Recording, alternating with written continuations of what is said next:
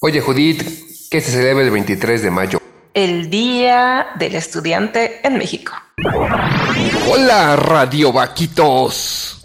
Bienvenidos a Radio Vac, un programa de sabiduría práctica donde te damos consejos como se los daríamos a un amigo. Este programa busca crear conciencia en un mundo donde nos estamos olvidando de pensar y reflexionar, conducido por su servidora Judith y Draco, expertos en nada.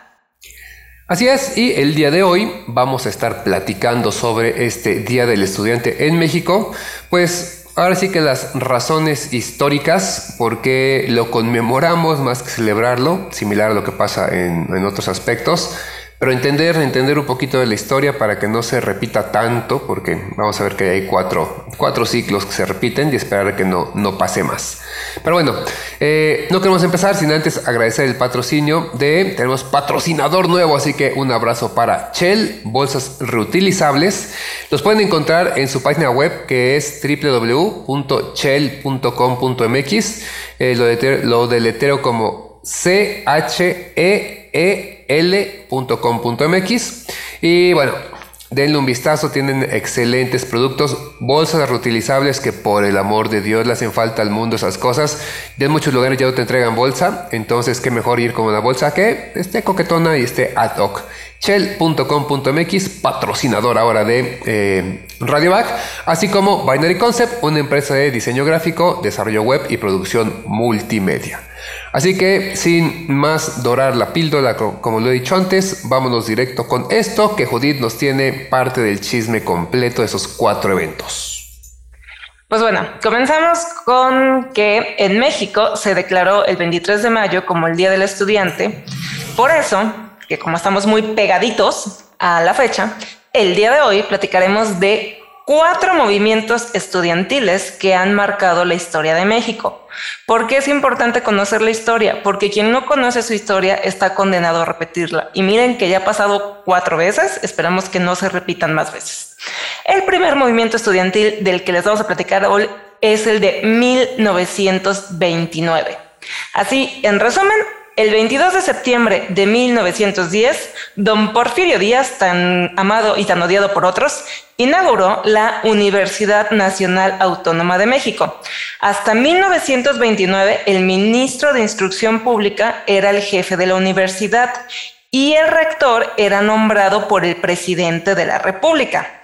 También en 1929 los alumnos comenzaron a, organizarse dentro de una federación de alumnos, lo cual les permitió crear conciencia de esa, pues sí, del compañerismo, de la importancia de defender sus derechos y empezaron a organizar ciertos congresos. Por otra parte, en ese mismo año, 1929, las autoridades universitarias decidieron hacer dos cambios. Uno, aumentar un año a la educación preparatoria y el otro, cambiar los exámenes profesionales en la Facultad de Derecho. Esto no le gustó a los estudiantes de la Facultad de Derecho e intentaron negociar con las autoridades. ¿Qué onda? Vamos a platicar, vamos a ver cómo lo mediamos. Y las autoridades dijeron, el pastel, no estamos abiertos al diálogo. Entonces, pues bueno, dijeron, vámonos a huelga y se puso la bandera clásica rojinegra. Dos días después, por órdenes del presidente en turno, Emilio Portes Gil, el rector clausuró, así a lo descarado, la facultad. Así es como el 23 de mayo de 1929, tras una serie de eventos y protestas que culminaron en una huelga general, los alumnos fueron agredidos brutalmente por la policía dentro de las instalaciones de la Escuela de Derecho el día 23 de mayo. Hubo una gran cantidad de heridos de ambas partes, tanto los que agredieron como los agredidos, y esto ocasionó que más planteles se unieran a la protesta.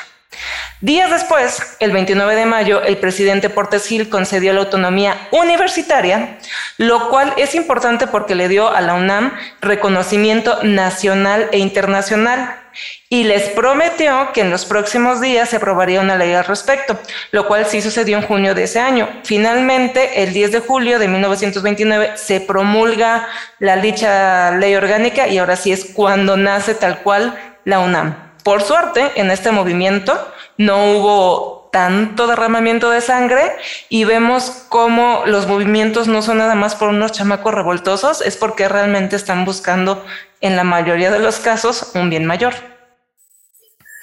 Sí, y, esto desgraciadamente se repite. Vamos a ver ahorita en el siguiente caso, que es tal vez de los más famosos, tristemente famoso, la Noche de Tlatelolco de 1968 o el famoso 2 de octubre que no se olvida, que desde mi punto de vista ya se olvidó, ¿eh? ya las nuevas generaciones no saben eh, qué es ese, qué pasó exactamente el 2 de octubre y un poco de este programa es refrescar memoria para saber cómo se las gasta el gobierno a veces, porque luego eh, los estudiantes en este afán de querer promover cambios no miden las consecuencias, no estamos diciendo no lo hagan, solo mucho cuidado y aprender de la historia.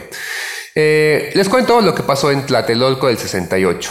Eh, a pesar de que es del 68, para muchos sigue siendo una fecha fresca, entre comillas.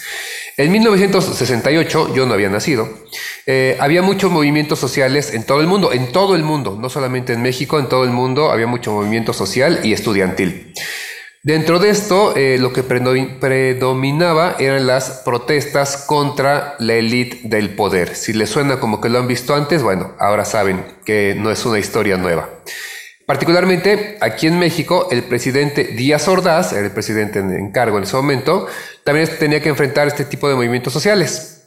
Para el 30 de julio del 68, bajo el argumento, entre comillas muy grandes, de vamos a restablecer el orden, ¿sí? es que son solamente un grupo de disidentes, es que son unos cuantos, esto no representa todo, lo que ya conocemos.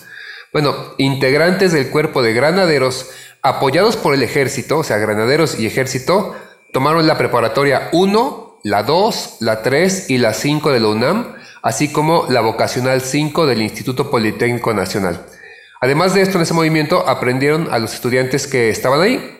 De esta forma y bajo esta, eh, esta acción es como surge el famoso CNH o Consejo Nacional de Huelga quienes pues buscaban eh, promover reformas sociales, educativas, políticas, o sea, un cambio positivo. Y bueno, todo esto organizó las protestas posteriores, el CNH, contra el gobierno de Díaz Ordaz por sentir esta represión. Particularmente en el verano del 68 se llevaron a cabo diversas protestas, marchas, mítines, entonces todo se empezaba como a conjuntar y había un, hervidero ahí, social y estudiantil. Un problema que detonó todo esto es que en el mismo año del 68 eh, se iban a dar los Juegos Olímpicos, los vigésimo novenos, no, los decimonovenos. Décimo. los decimonovenos Juegos Olímpicos que iban a ser celebrados en la capital, en el DF en ese entonces. Ya el gobierno de México había invertido muchos millones de dólares, 150 que hoy en día no suena tanto, pero entonces era un barote. Y pues estos movimientos sociales era algo que no pintaba bien de manera internacional. Así que aquí es donde todo se empieza a gestar y se complica el 2 de octubre, cuando el CNH convoca, todos los chavos convocan a un meeting en la Plaza Tlatelolco o de las Tres Culturas y eh, todos los estudiantes que están ahí reunidos son atacados, pero así salvajemente a lo descarado, por soldados del ejército, francotiradores y también este batallón Olimpia, que fue conocido como el Escuadrón de la Muerte o los eh, del Guante Blanco. Empezó todo con la señal de, iniciar el ataque, que estaba orquestado y coordinado desde antes. Eh, fue con luces de bengala de color rojo y verde. Cuando estas luces de bengala cayeron, entraron miles de soldados a pie, en vehículos, rodearon toda la plaza para que nadie pudiera entrar o salir y después los militares, francotiradores y el batallón Olimpia, de la manera más inhumana que puede existir, abrieron fuego contra la multitud. Y hago énfasis en la multitud, no los estudiantes nada más. Jalaron parejo.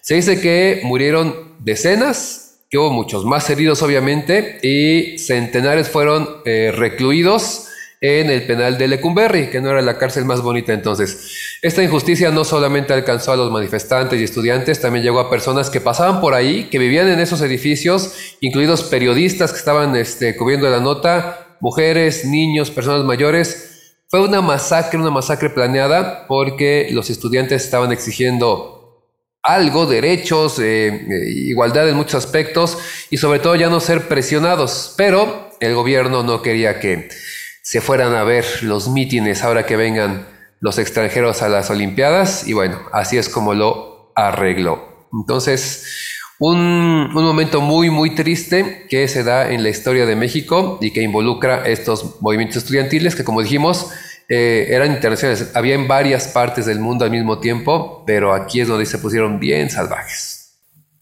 Vámonos con uno más que también estuvo bastante feíto. La matanza del jueves de Corpus o el halconazo de 1971.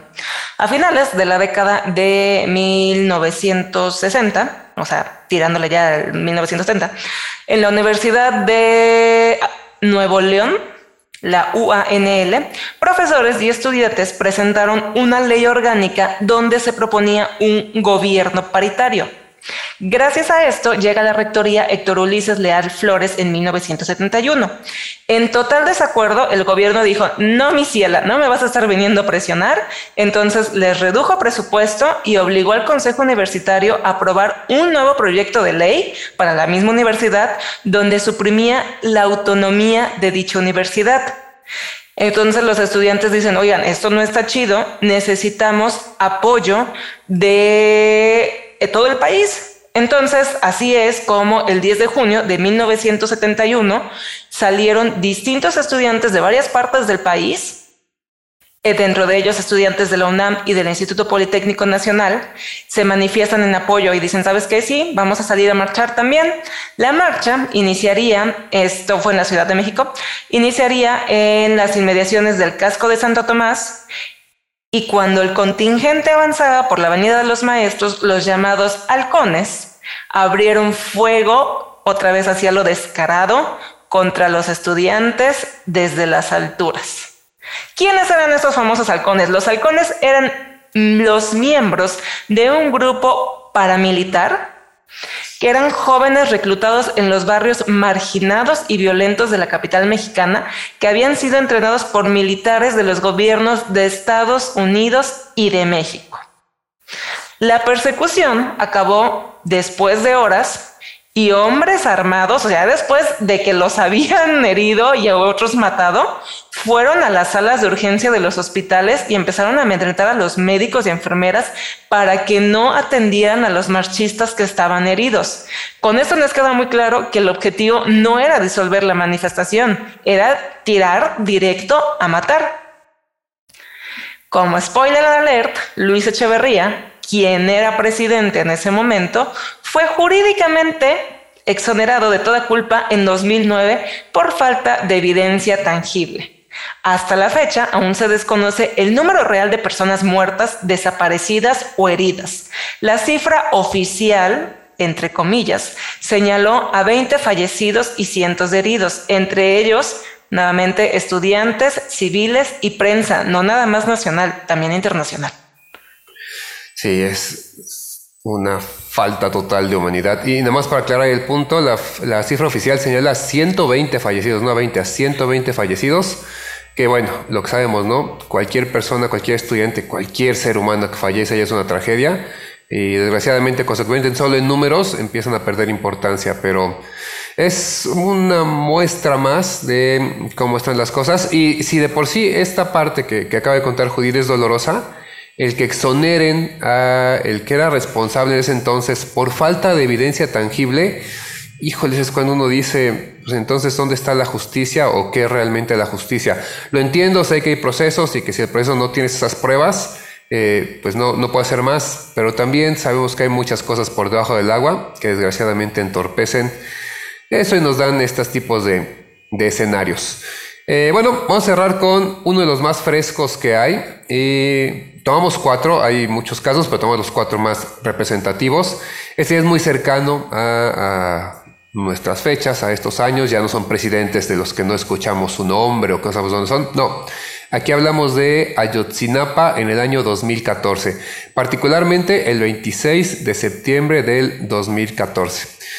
¿Qué pasó? Bueno, que en Iguala de la Independencia, se llama el lugar, eh, está en Guerrero, eh, un grupo de estudiantes de, eh, eran estudiantes de la Escuela Normal Rural Raúl Isidro Burgos, es decir, no era una este, universidad privada, no era nadie que se metiera en, broncas grandes. Yo sé, yo no estuve ahí, tal vez yo no pueda declarar al respecto a eso, pero eran estudiantes de la escuela normal. O sea, de pronto se dice que los de ingeniería, los de derecho, algunos como pueden ser un poco más agresivos si quieren así, pero nunca he escuchado nada de una escuela normal que digan que, agresivos son los de las escuelas normales. Eh, al contrario, eso es mi punto de vista, ¿no? Pero bueno, los estudiantes de esa escuela eh, normal rural, Raúl y Isidro Burgos, eh, pues prácticamente fueron emboscados, reprimidos y perseguidos con armas de fuego por las fuerzas policiales. La policía los persiguió tal cual.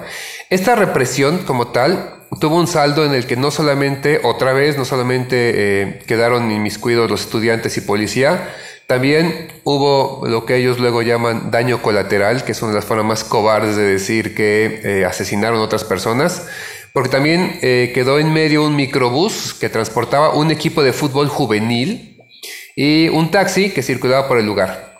Este, el saldo fue de seis muertos, más de 40 detenidos y una de las partes más tristes, 43 estudiantes desaparecidos que a la fecha seguimos sin saber exactamente qué pasa con ellos. Hay en otra vez unas comillotas verdades históricas de qué pasó, plagadas de un montón de inconsistencias, de, de corrupción, etc.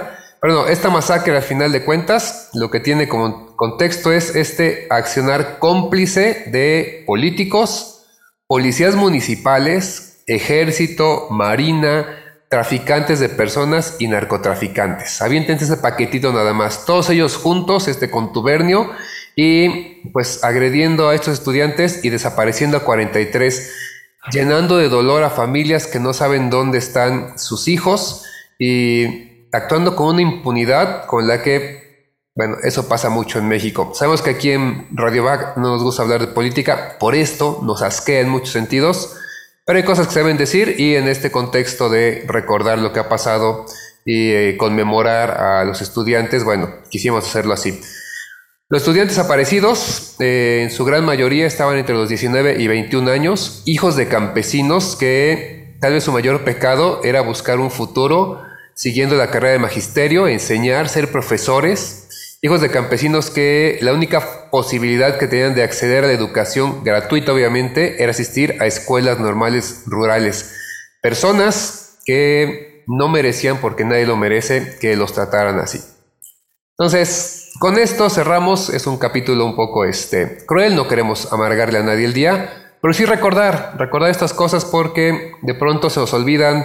Eh, sé que de pronto muchos estudiantes nos escuchan y esos estudiantes que nos escuchan y que tienen la oportunidad de estar en una escuela sin problemas, eh, más tranquilos, bueno, mucho sí tiene que ver con todo esto que a través de la historia se fue forjando desgraciadamente con sangre y con la muerte de pues lo que serían hoy en día sus compañeros estudiantes. Pero también tengan cuidado porque la represión existe, es, es salvaje muchas veces y no sabemos cuándo puede suscitarse otro evento como esto y después decir, no pasa nada, nadie supo nada, la verdad histórica es que no pasó absolutamente nada y nos quedamos igual. Entonces, nada más, cuidado de nuevo, no es que no exijan, no es que no pidan, solamente se los pedimos, por favor, cuídense mucho. Y pues sí, como lo mencionó Draco, cuídense mucho, chavos. Sabemos que al estar jóvenes la sangre nos hiere, nos hierve, perdón, y, te molestan muchas cosas y te molesta mucho la injusticia y quieres salir y quemarlo todo y, lo entiendo porque hay muchas veces que dices, no manches, es que en qué momento va a cambiar esto. No les estamos diciendo que no lo hagan, no les estamos diciendo que no exijan un, un cambio. Lo único que les pedimos es que se cuiden y que busquen todas y cada una de las formas desde que lo pueden hacer, desde hablando con el que está junto a ti en casa, con tus compañeros, exigiendo en tu escuela, em, haciendo lo correcto. Ya simplemente con hacer lo correcto estás aportando muchísimo. Sí, compartir información y demás, si puedes y si consideras que de forma seguro asistir a marchas y mítines, pero la bronca ahí es que sabemos que muchas veces hay infiltrados, hay grupos de choque y hay tanta porquería, literal es tanta porquería dentro de todo eso que no sabes en qué momento sales herido. Ya vimos ahorita todos los casos de estas personas y pues la verdad cuídense mucho porque los apreciamos y no nos gustaría que vivieran nada de esto, ¿no? Simplemente las masacres mencionadas muestran a mexicanos descontentos por las injusticias sociales, como creo que muchos estamos descontentos ahorita y desde hace varios años y no sé cuántos más estaremos porque no veo cambio para cuándo. Y estas personas estaban empoderadas por el conocimiento, el compañerismo y la juventud y no temían alzar la voz por sus ideales y a la fecha lo seguimos viendo que hay muchas personas así que exigen lo que es justo para ellos y para los demás pero tristemente nos muestra también la otra cara de la moneda, que es donde decimos, sí, los buenos somos más, pero no manches, no nos podemos poner a las patadas con Sansón porque estamos luchando contra un grupito que nada más, como lo mencionaste hace rato, está formado por políticos. No importa el partido político, no nos hagamos tontos, todos son la misma popó. Gobernantes, que lo mismo, no importa el partido político, son lo mismo. Policía, ejército, marita. Y a eso le sumamos a alguien más que es el crimen organizado. Y nosotros, tristemente, como ciudadanos buenos, quedamos en medio de todos ellos y no sabemos para dónde movernos porque hacemos las cosas bien, trabajamos, somos buenas personas y quedamos ahí en medio. Entonces, créanme chavos que sí, sí entendemos el descontento que, que tienen. Este, también nos duele mucho. En lo personal, este tipo de casos me molestan, es lo que dice otra cosa, me, me pudre porque son chavos, o sea, son chavos que están luchando por el bien común y pues bueno, no nos queda más como sociedad que apoyarlos, hacer lo correcto y con esto cierro. Así que recuerden que les damos consejos como se los daríamos a un amigo. Así es. Y bueno, yo nada más quiero aprovechar para una, mandarle un saludo a todos mis estudiantes, los actuales y los que he tenido la fortuna de estar ahí frente a ellos. Este, de todo siempre tengo un buen recuerdo. Toda mi experiencia como profesor ha sido muy grata y eh, mucho de eso se debe precisamente a ustedes. Y si saben de alguien que, que no, no, entiende bien lo que pasó con estos casos, los que ya mencionamos, el Halconazo, Ayotzinapa, el 2 de octubre, o qué se celebra, o por qué se conmemora, o etcétera, compartan este podcast. Si saben de alguien que está, eh, pues, un poco inconforme con lo que pasa en su universidad, su escuela, comparten el podcast. No es, no es para espantar a nadie, ¿eh? Es al contrario, para que vean lo que pasa y sobre todo que se cuiden, que podamos caminar en hombros de, hombros de gigantes, como se dicen, es decir, tomar la experiencia de quien ya pasó por esto y evitar otro tipo de tragedia eh, como esta, buscar medios, caminos, lo que se necesite, pero siempre estar informados es mejor. Creo que una de las maneras en las que le podemos ganar a estos actores que sea Judith, que se conjuntan para hacer ese cónclave del mal, es siendo más inteligentes, con mayor educación y con mejores valores. Entonces, compartan el podcast porque es un poquito esta sabiduría práctica que queremos llevarles a todos para que seamos mejor y este mundo sea mejor. Y felicito también a mis estudiantes y en general a todos los estudiantes por este día que pasó el estudiante y a mis colegas, profesores y maestros, entre ellos Judith, que también hoy en día ya no lo hace tanto, pero bien que dio clases y sé que era buena. Gracias y también felicidades para ti porque actualmente eres estudiante y eres maestro y me consta que eres un muy buen maestro porque me diste clases. Recuerden aplicar el like, me gusta o manita arriba, seguirnos en redes sociales y visitar nuestra página web. En Instagram nos encuentran como radio.back, Facebook RadioBack 2, YouTube, Spotify y Apple Podcast RadioBack. La página web está como radioback.org. Muchas gracias a los que escucharon el episodio anterior, Madres Tóxicas parte 2. Suscríbanse en las distintas plataformas y toquen la campanita en YouTube para recibir aviso cada vez que subimos material nuevo. Gracias por escuchar y recuerda, prende tus alas porque naciste para volar.